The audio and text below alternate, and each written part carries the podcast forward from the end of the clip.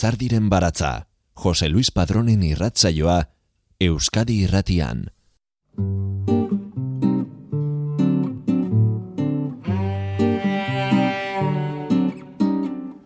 Dueso, nola ez bainazun ondo jaso, nere ordez besteren batek, maiteko zaitu akaso. Dueso, nola ez bainazun ondo jaso, nere ordez besteren batek, maiteko zaitu akaso. Onuntz datorrenak txar pauso, hankazuloan da gora beso, esita lazo zu ilun baso, daduzka zuen da kagaxo, zutzat nago asarre oso. Izan ta zera, ta izango zera, inor nahi ez du netxia. Aidu eso gaizto, orain asko zure izena jetxia. Bio kalkar hartzia, ez ez nago etxia. Maitasunik bildu ez, Hemen txenago noiz lepotikan elduko nazun bildurrez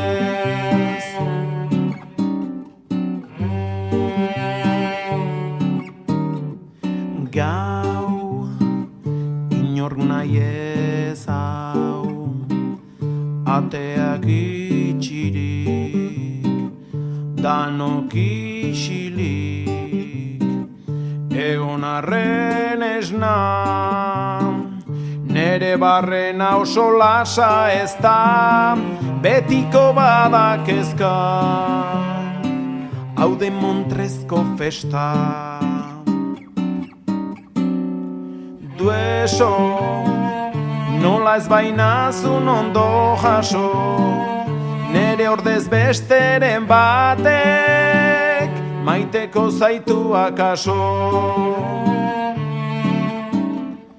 Dueso Nola ez bainazun ondo jaso Nere ordez besteren batek Maiteko zaitu akaso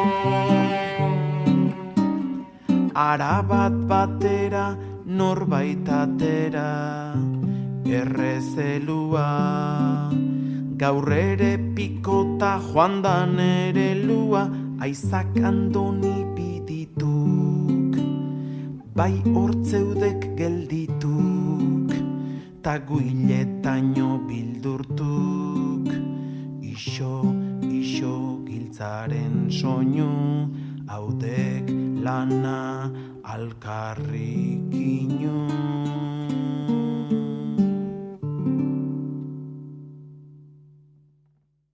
Gabon eta ongi etorri lizardiren baratzaren irrasaio berri honetara. Dueso, Joseba Tapiak, Luis Rezola Arana tximelaren letrekin egindako musikarekin hasi dugu gaurko irrasaioa. Eta presgara biekin jazteko datorren e, ordu betea. Batetik, Joseba Tapiak eskuratu duelako Donostia kulturak urtero musikaren alorrean banatzen duen adarra saria. Eta bestetik, Tximela kapitainaren izarrak izeneko diskoan, Luis Rezola Tximela kapitainak mila bederatziren eta hogeita mazazpian, Santoñako penale duesoko kartzelan, idatzitako bertso zein poemak musikatu zituelako. Guretzat, Joseba Tapiaren lanik unkigarriena, diskorik kutxunena. Luis Rezola Arana, Tximela Kapitainaren izarrak izeneko lana, 2000 eta amairuan argitaratu zuen Joseba Tapia musikariak, haren bertsoak musikatuta. Hemezortzi sorta dira molde ezberdinekoak, mila bederatziren eta hogeita maseiko Espainiako gerrak, Euskal Herrian izan zuen eragin lazgarria oinarrian dutenak. Erromerietan ibili behar zuen sasoian, altxamendu fasistari aurre egitera puntatu zen tolosako gazte bat izan zen Luis Rezola, tximelatarren familiakoa. Ilabeteren buruan kapitain izendatu zuten, hogeita bi urte zituela. Erresistentzian sartu zen gudari, ofizial gaztenetakoa izan zen, Bizkaiko mendietan ibili zen tropen buru aurrera atzera eraso kainoikaden eta hegazkin alemanen bombapean. Espetxean, borrokan jarraitu zuen lagunak animatzen eta bizipenak bertsuaren sentimenduz goxatzen. Gure historia zati bat kontatu zuen, berare protagonista zen kontzientziarekin, protagonista xume bat. Normalean, zuloan amaitzen duten horietakoa. Mila bederatziren eta hogeita mazazpiko abuztuan duesoko espetxera eraman zuten beste askorekin. Bizi arteko zigorra eman zioten, baina larri bilizen berak uste zuen fusilatu egingo zutela. Kartzelan zegoela idatzi egin zuen, eta lekukoza garrantzitsu bat utzi zigun.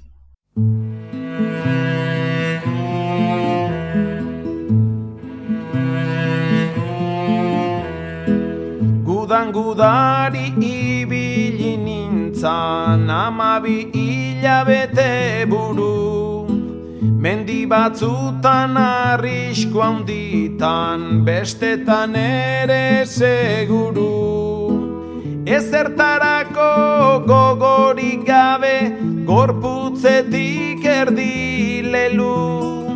Malkarran bera atzera korri aurrera egiten eta azkenean atxiloturik ikusi behar geren buru.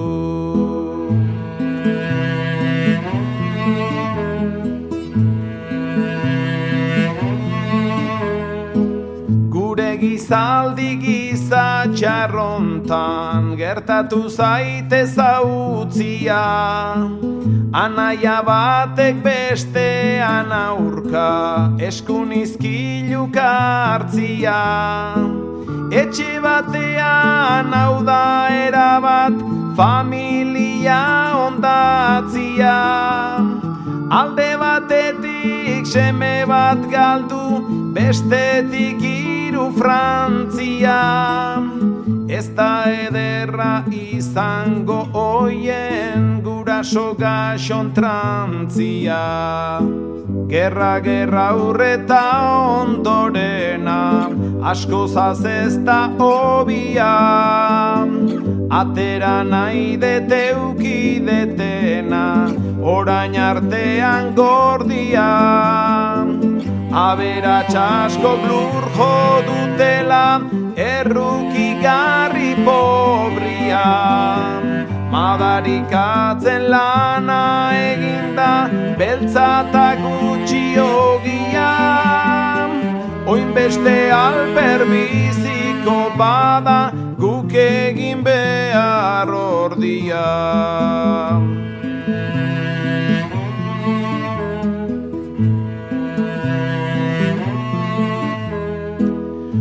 Lurtarrak entzun gure izateak ez du bat ere balio. Kale gorrian ez dago lurrik ez ikuluta ez mandio. Irindaragi potajetarrautz gainera falta olio. Ardilerik ez da bilatzen koltsoi askotan goldio Hori da gerra eta gerrak beste askorion egin dio.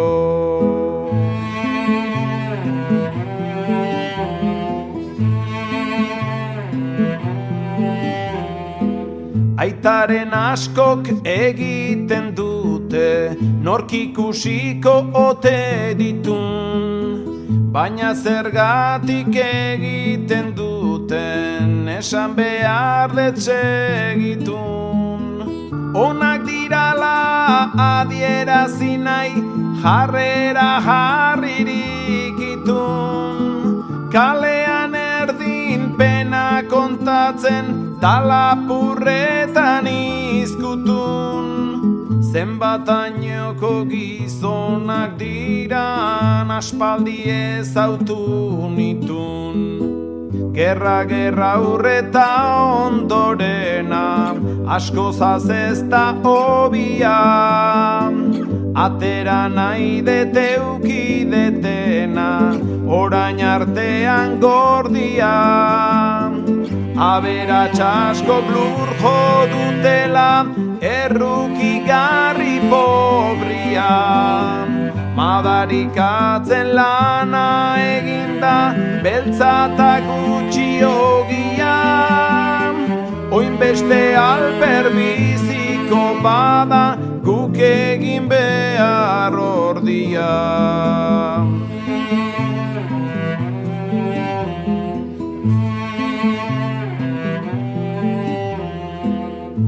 Tolosan jaio nintzala dira Hogei eta bi urteak. Sasoi ontara ondo iritsi Aurrera egun tristeak. Oin beste urtenen hau alperrik Zaindu amatxo maiteak. Pozik ikusiko nukenean itxita dauzkatateak Gerra bukatu egin da baina ez dira egin pakeak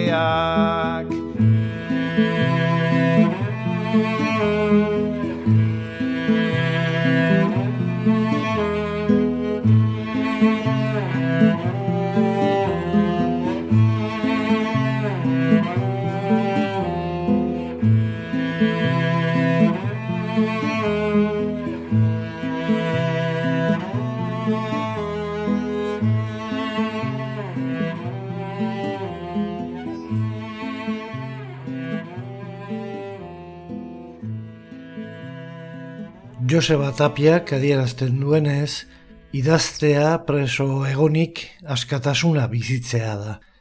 Dueso espetxe gogoretik ies egiteko, hasi zen idazten tximela kapiteina. Alerta bat gizarteari edo geroari.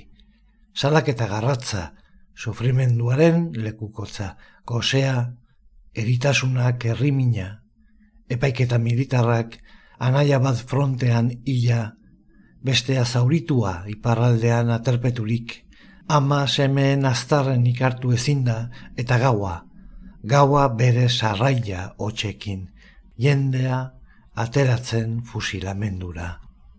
Bertso sorta zirraragarria osatu zuen horrela tximela kapiteinak, duesoko kantutegia, izenda genezakeena Joseba Tapiak musikatu eta gero.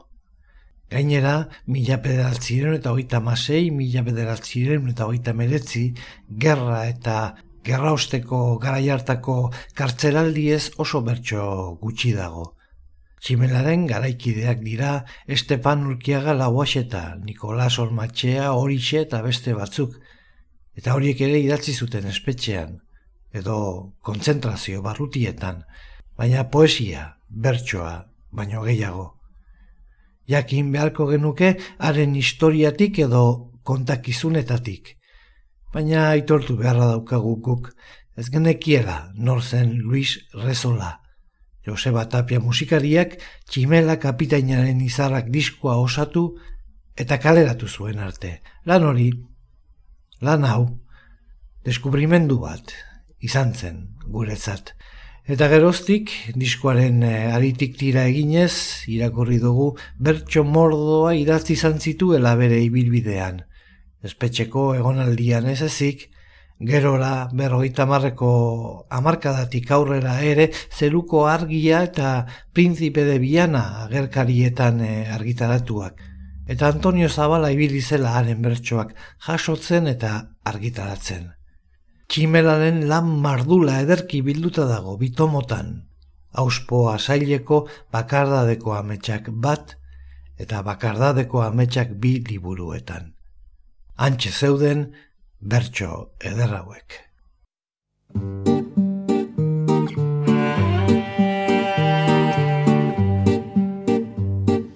Zenbat metroko lekuk dauden barrenean, dauden barrenean. Bildurtu naiz neurriak hartu itu danean, iru eskaz luzean da bizabalean, beti gora biterdi da duzka danean.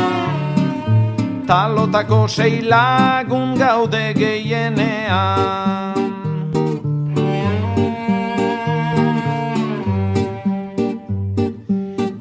Egurrezko atea txapaz forratuta, txapaz forratuta. Azkazalakin dago dana urratuta, erdi erdin txulo bat daukazulatuta, kanpora beiratzeko idea sortuta. Barrengoak nahikoa gaude izurratuta.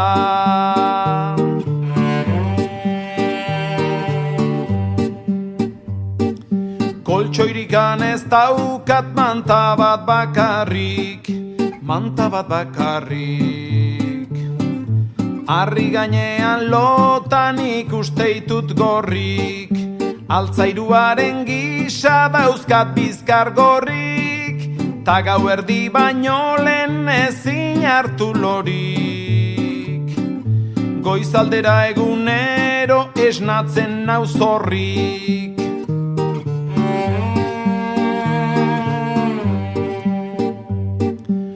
Horra gela batean sei lagundu eson, sei lagundu eson.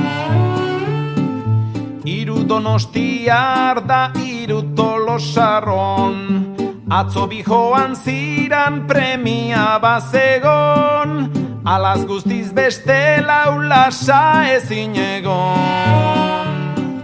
Nik beste inork ez daki hemen nola nagon, Atzo bijoan ziran premia bazegon, alaz guztiz beste laulasa ezin egon. Nik beste inork ez daki hemen nola nagon.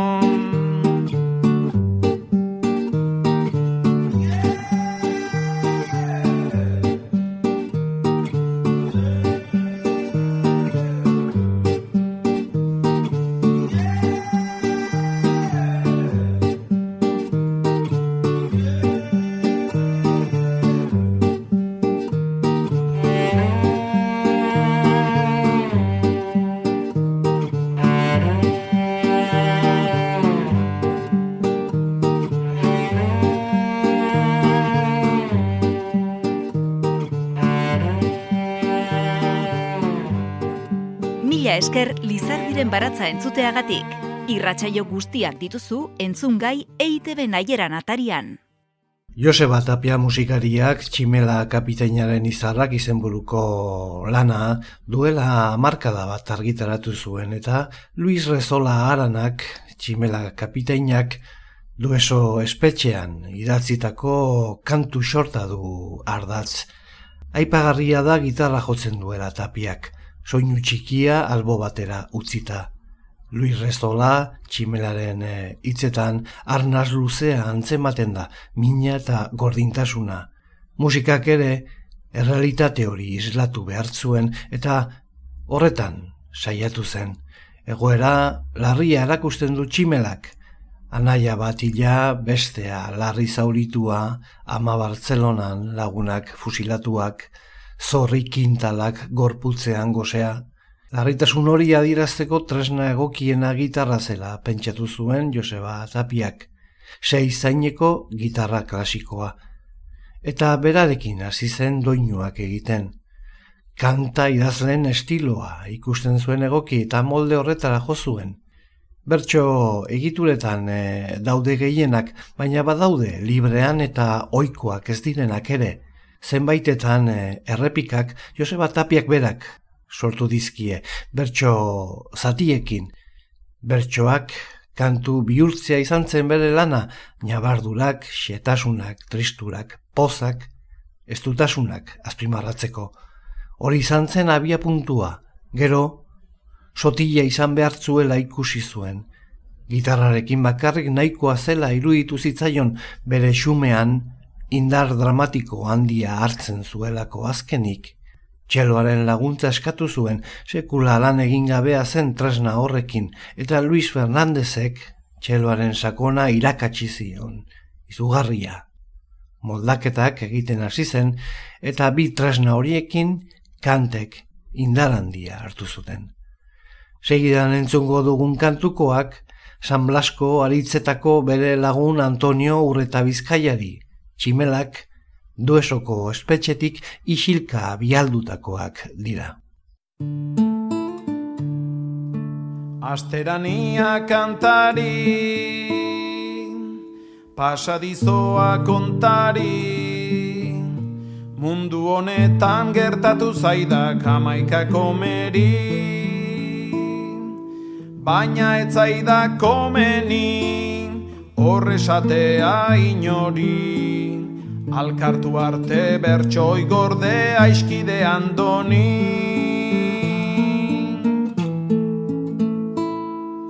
Inguruko baztar guzik Anai odole zigurtzik.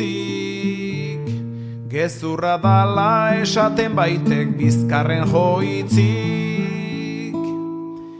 Ikez hartu hoien gaitzik Lengo bideak jarraitzik Baldin txapela aldatu badek ez padukak lotxik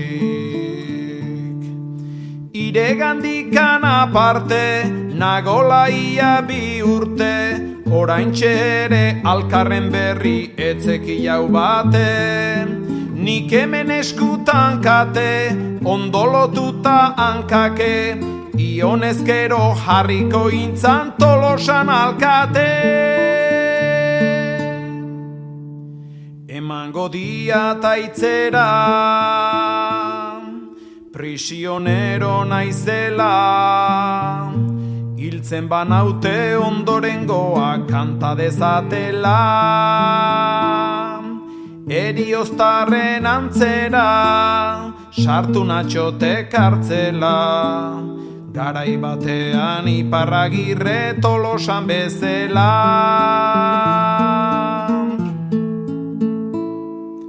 Atza zeukat behatzetan Zorriak berriz galtzetan. Haunekin aina ez tek saiatzen zozo amatxetan Gau erdian ametxetan Goizaldera tximutxetan. Beste gauzarik ez tegarkitzen orlako etxetan. Itzatez badu garrantzik, orain eskatuko ditzit, alkandora eta bi musu albadek bi altzik. Etzeukat neronen galtzik, soinekoak beste kutzik, buzkar butroia pare bat eta hoiek ere hautsik. Anketan zeuzkat gauz finak, egurrezko espartzinak, kristal puskak ineskuz neronek pazientzin eginak, paperezko galtzetinak, kolore zuri urdinak, eskerrak nere hankik ez dula ikusten ebilak.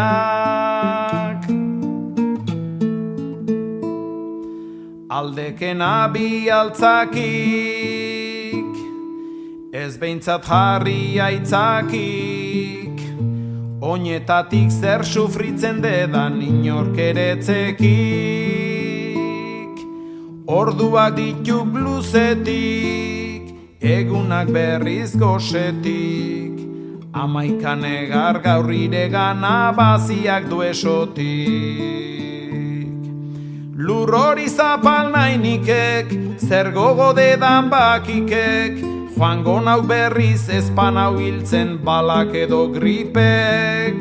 Ire laguna berkidek, hau ere desiolikek, oraindik ere bizi naizela galdetzen baditek. Lehenago aman onduan, ezerren paltik enuan, Bertsoa jartzen bururik enun nekatzen orduan. Orain miseri Salda beroa hauzuan Osen egarra beste gauzarik ez dago duesuan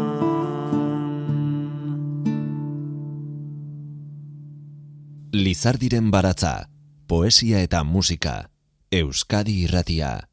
Joseba Tapiak moldatutako bertso hauen egilea Luis Rezola Arana Tolosan jaio zen, mila bederatzireun eta amalaguaren urteko abuztuaren hogeita lauan. Tximela esan da ezagunagoa izan da beti, baina izango iti hori ez da berari erantxia, famili eta kasta guztiari baizik. Izaskungo aiton tximel tximel bat izan omentzan lehenengo tximela, eta haren eh, ondorengoak tximela edo tximelatarrak dira gaur egunean ere. Sei zenide izan ziren, bera bosgarrena izanik. Aitaren egin zerbait esan baneik eta sartzera noa oso mintzaldi tristeta, mintzaldi tristeta. Ez tedin galdu gure goxo dunizketa, ez tedin galdu gure goxo dunizketa. Iriki nahi det itxita dagon krisketa, jakin dezan jendeak nere ibilketa. Gudaren aurretik antolosan nenguan, beste bortzen idekin amaren onduan, tolosan nenguan. Lehenengo tiruekin alde egin genduan, lehenengo tiruekin alde egin genduan. Irurte barru zuria buruan, horra diskustu txarrak zerrek hartzen duan. Anai bat gerran hilda bestea elbarritu, Baionara joan eta zauriak berritu, bestea elbarritu. Amatxo Bartzelonan ni preso arkitu, Amatxo Bartzelonan ni preso arkitu, Biotzikan ezin detinola zalaitu, Nahiago nuke haien berriak banitu. Bartzelonara joan zan gerraren igesi. Bilbao eta Santander zapalduz lehenbizi. Gerraren igesi. Irurte ontanen hau gaixoak ikusi. Irurte ontanen hau gaixoak ikusi. Nere gisa uralasa ezin leike bizi. Ez zituan semeak alperrik anazi Egun iluna dator da gabazekena Ai hausen da tristura etortzen zaitena Da gabazekena Tribunalak botan hau betiko itzalpena Tribunalak botan hau betiko itzalpena Ezer txoregin gabe hau ez aldapena Baldin ez alda izango hemen ere azkena Egun iluna da torda gabazekena Ai hausen da tristura etortzen zaitena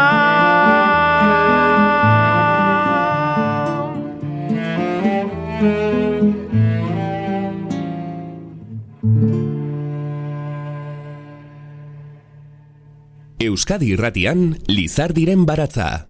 Luis eh, Rezolaren aita tolosako lurremale edo enterradorea zen lehenengo arramaleko kanposantu zaharrean eta ondoren San Blasko kanposantu berrian.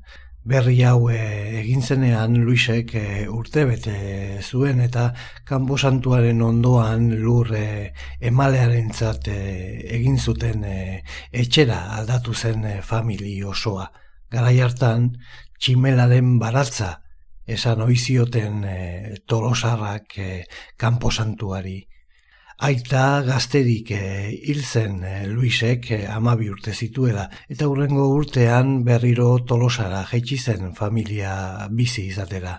Bere ikasketak tolosako eskolapiotan e, egin zituen Luisek, baina e, amairu urterekin lanean e, hasi zen tolosan e, bertan, arramaleko tornilleria goñi izeneko fabrikan. Ama bost urterekin tornilleria zuaznabar izenekora aldatu zen, tolosakoa lantoki hau ere. Lanetik atera eta gau eskolara joaten zen egunero, behar zenean ikasi etzituenak e, ikastera. Naiz eta bere familia eta lantokia tolosako kalean izan, San Blasko auzola jotzen zuen beti lagunartera, motil e, koskorretan egindako lagunetara alegia. Bere bertsoetan behin baino gehiagotan e, aitatzen ditu. Iparagirre baserriko Martin eta Miel Mari, aritzetako Antonio eta Patxi, Aritzioko Blas eta Abar. Emeretzi urterekin talleres aduna fabrikara aldatu zen.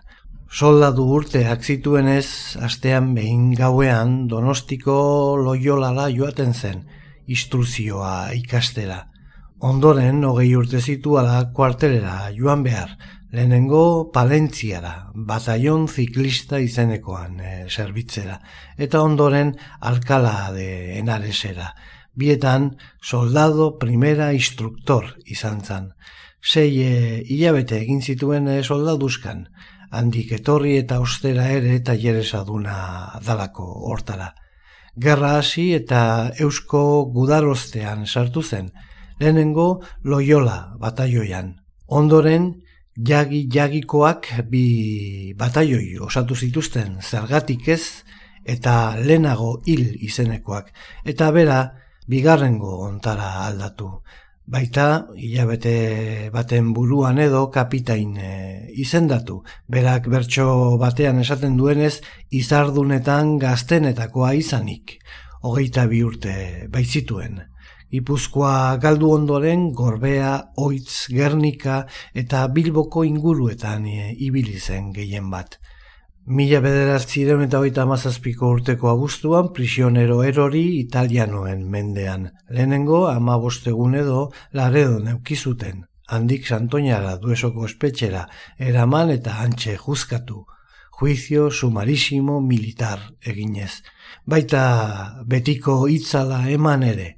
Condenado a la pena de reclusión perpetua por motivo de adhesión a la rebelión.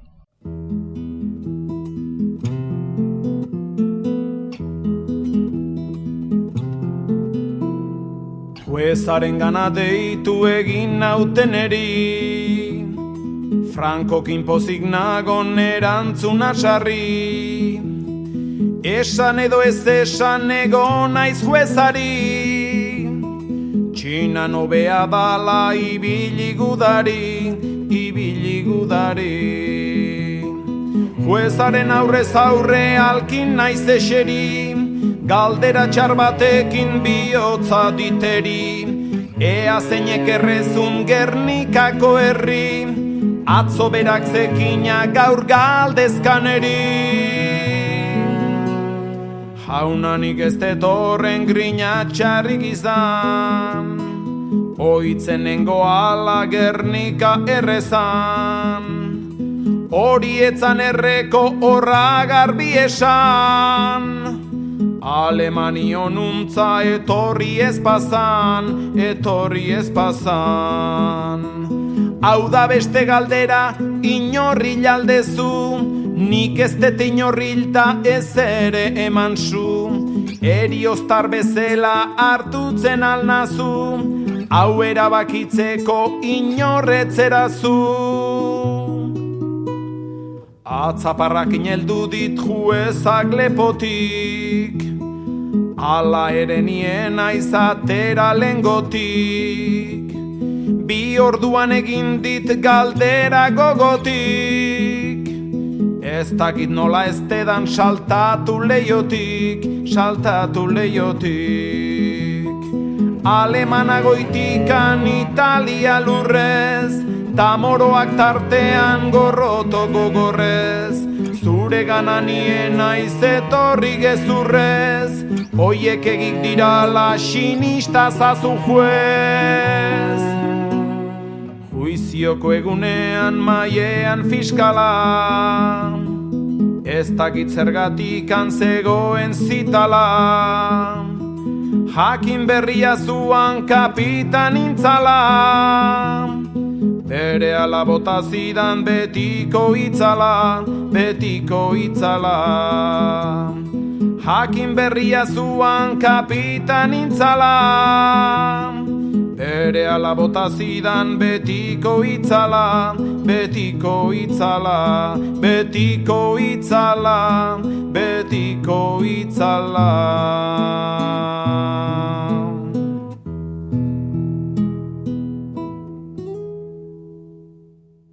Tximelaren lamardula ederki bilduta dago auspoa saileko bakardadeko ametsak izenburuko bi liburuetan. Mila bederatzien eta largoita bederatzian argitaratu zituzten. Zergatik ez lehenago, Antonio Zabalak berak ematen du erantzuna itzaurrean. Ez ditu irakurleak bertso asko begien aurretik pasa behar izango, erantzuna berak somatzeko. Kartzelakoak, izan ere, Frankoren denboran ezin kalera atera. Ura joan zen ezkeroztik ere urte batzuk pasa dira. Noizbait beharta txanda iritsi zaie ordea.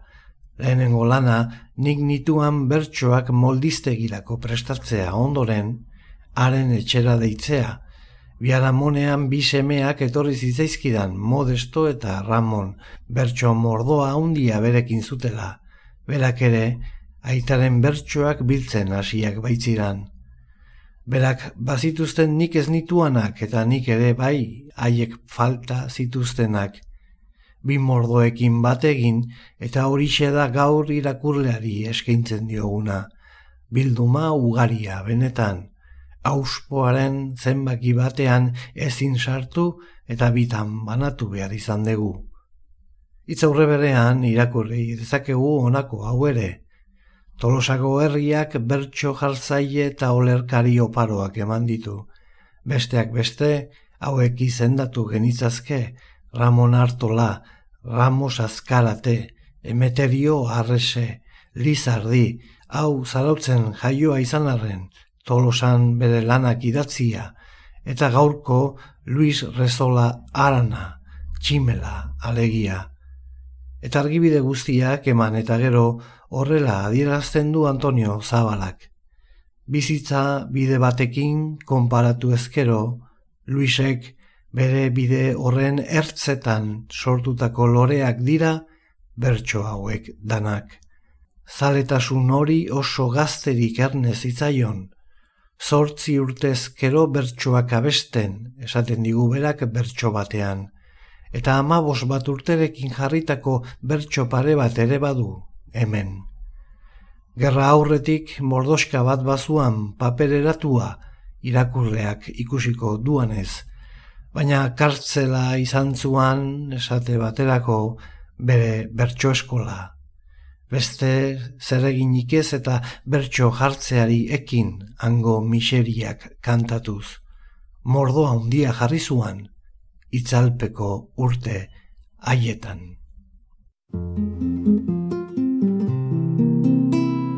Asiera izan nun oso leku goitan.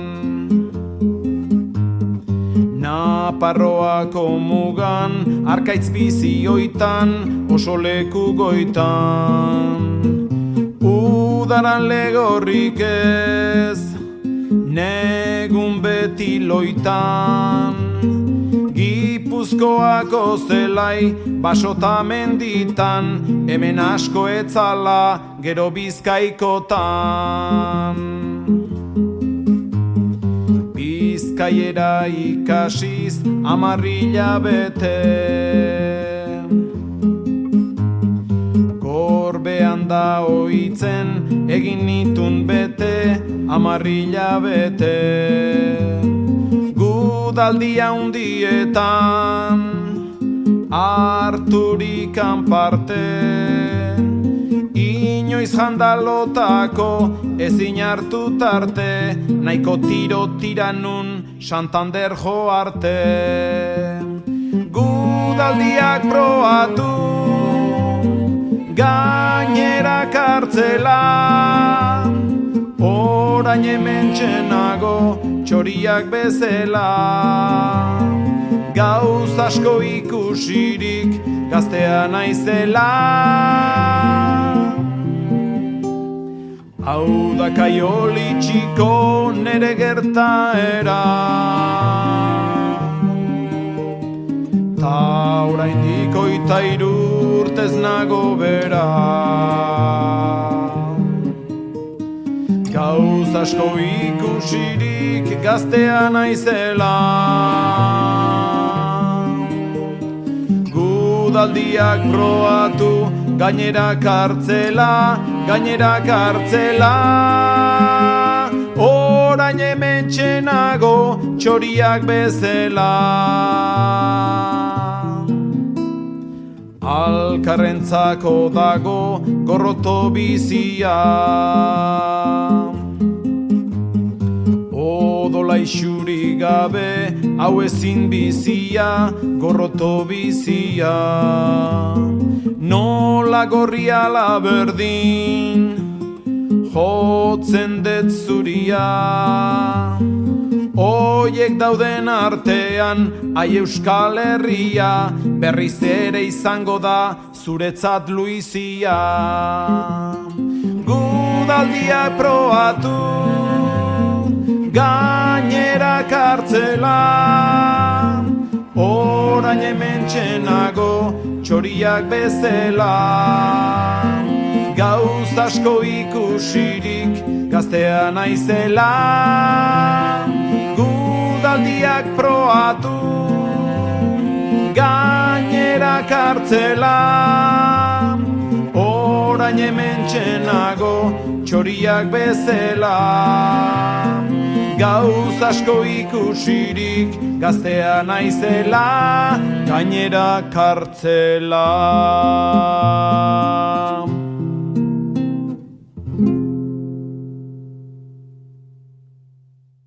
Espetxeko egoera bizimodu ura guztiz modu grafikoan argi eta gordin azaltzen du tximelak bere bertsoetan.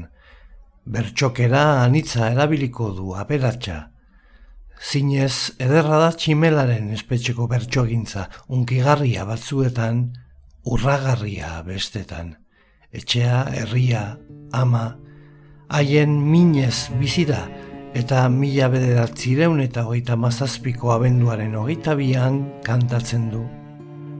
Hemen ez da entzuten osto baten txintik, etorkizun iluna da torkititxitik. Aman idakit nola nagon zuregatik. Gaur edo bihar zaitut ikusi naizutik Arkitzen da bakarrik nun nahi du mina. Laupareten artean zure seme fina. Hiltzerik nahi ez baina hau bizi ezina Preso egon beharra ez da atsegina. Atzo egun txarra zaneguko sarrera. Nere laguna tiro ziltzuten gainera. Zergatik hiltzen naute egintzun galdera. Orain hilarren gero ikusiko gera.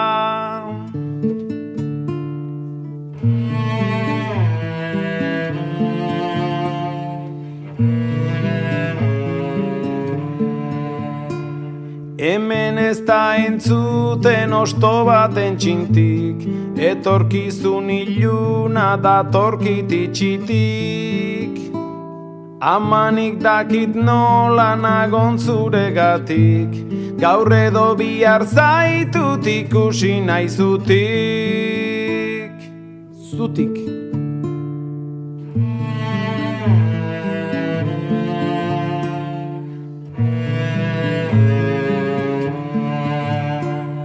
Zutik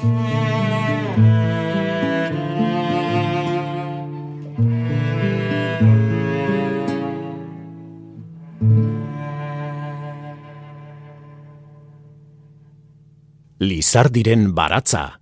Luis Rezola tximelaren bizitza beste askoren abezala mila pederatziren eta hogeita maseiko gerra zibilak markatu zuen. Bi aldiz pentsatu gabe eusko gudarostean sartu zen. Mila pederatziren eta hogeita maseian bertan hogeita bi urterekin kapitain izendatu zuten. Mila bederatziren eta hogeita mazazpian EAJ-ko ordezkariek italiarrekin Santoñako hitzarmena sinatu ostean italiarrek eurek atxilotu zuten agustuaren hogeita lauan. Hasieran laredoko konzentrazio esparruan eduki zuten eta handik ama bostegunera Santoñara eraman zuten helduesoko kartzelara. Urte hartako iraiaren hogeita bederatzean egindako epaiketa militarrean ondoko zigorra jaso zuen condenado a la pena de reclusión perpetua por motivo de adhesión a la rebelión. Mila bederatzireun eta hogeita mesortzian, onartu berri zen dispertsio legea aplikatuta duesotik Kadizera, Puerto de Santa Maria da bidali zuten. Dueso espetxetik irteterakoan, ondoko agurra idatzi zuen. Oizeko bostak dira datorkit ordua. Begirik itxi gabe, galdurikan, lua etxeaz aldatzera, kadizera nua, ura ere zu bezala, ote inpernua. Agurraukatzen dizut bihotzetik dueso, zaindu nazulako zuk oso gaizki preso, zure itzalpean nik urte bete oso, Egun bat ez dut pasa ez ordu bat gozo.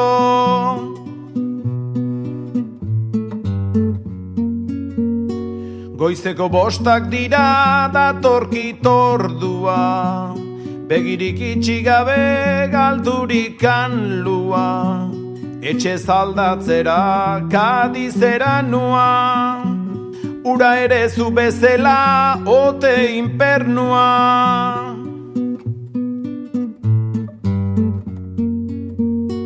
Gizon asko hildezu hori dakitongi Testigu naizelako guzia da egi. Goiz batean amalau oso ezagun bi. Azkue jauna eta beste amarki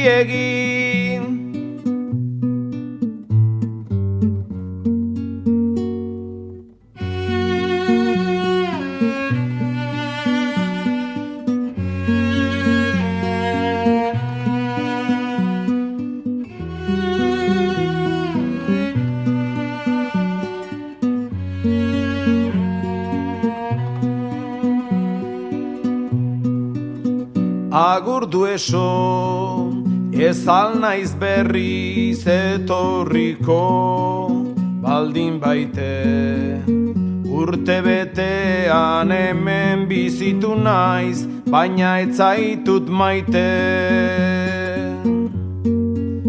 Santa Mariko puerto aldera Hemen dignara makite gerra da bildara orduko hiltzea ere baliteke. Nere etxea naizer negarrak berri hau balekiteke. Gerra da bilda ara orduko hiltzea ere baliteke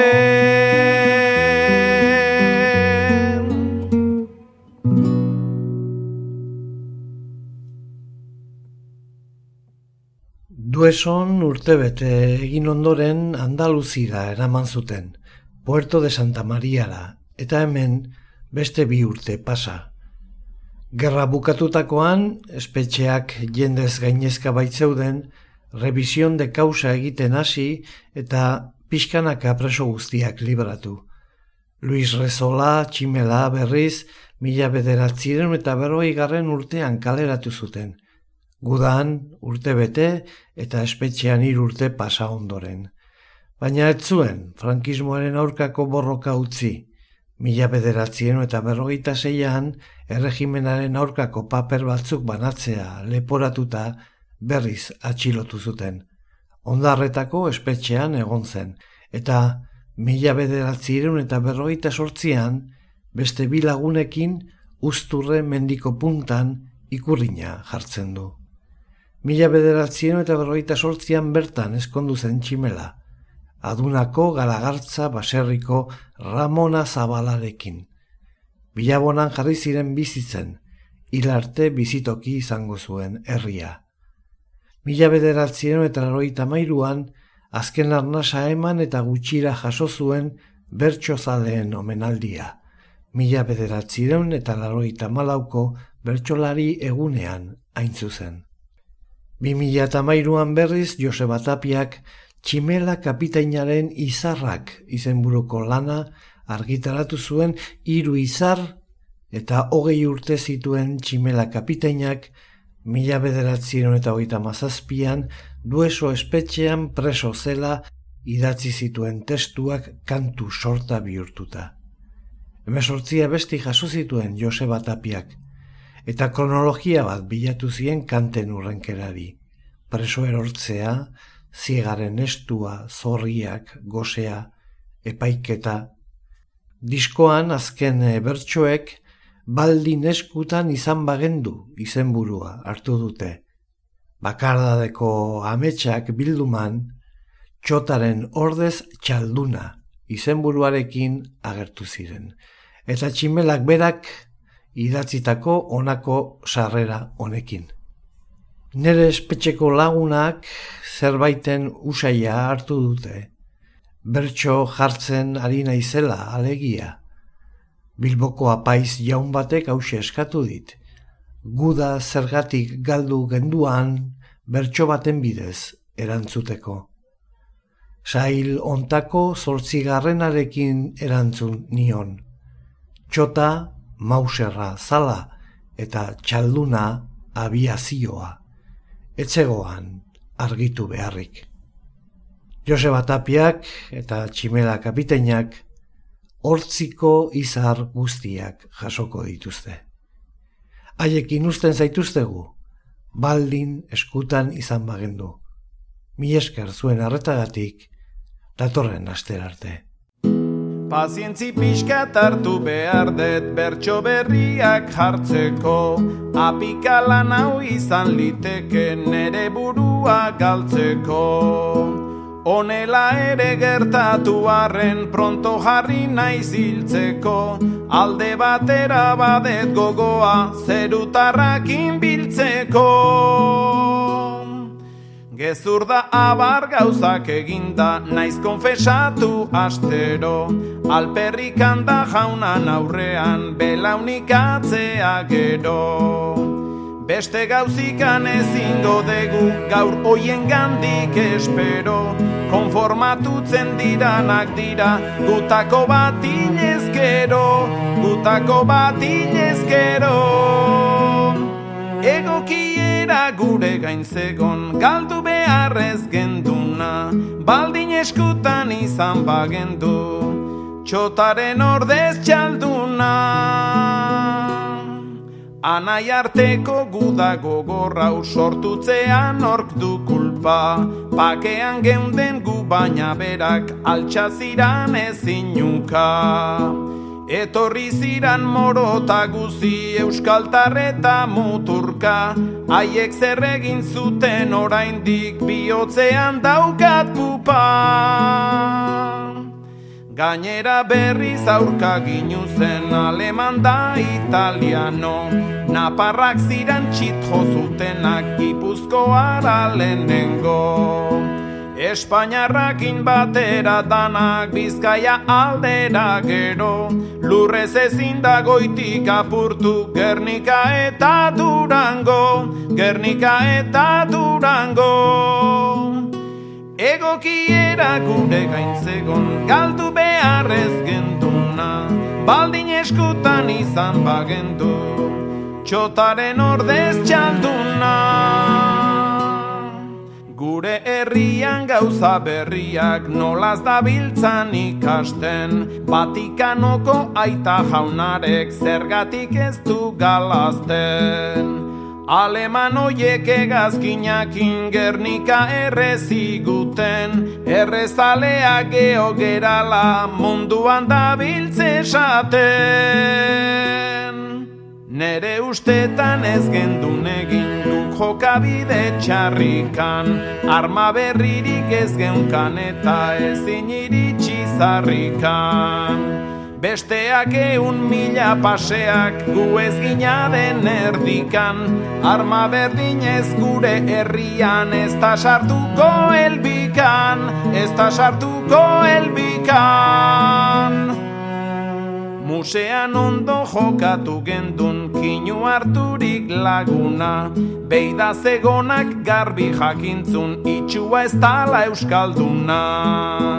Egokiera gure gain zegon galdu behar ez genduna. Baldin eskutan izan bagendu Txotaren ordez txalduna Egokiera gure gain zegon galdu behar ez genduna. Baldin eskutan izan bagendu Txotaren ordez txalduna.